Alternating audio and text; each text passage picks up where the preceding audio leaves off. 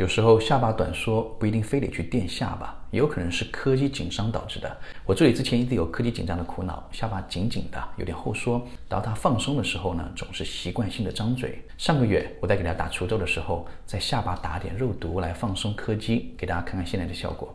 图一是它下巴放松的状态，我们能看到之前柯基过度收紧会下拉下唇，导致嘴唇微张，现在放松的状态都能自然的闭上嘴唇了。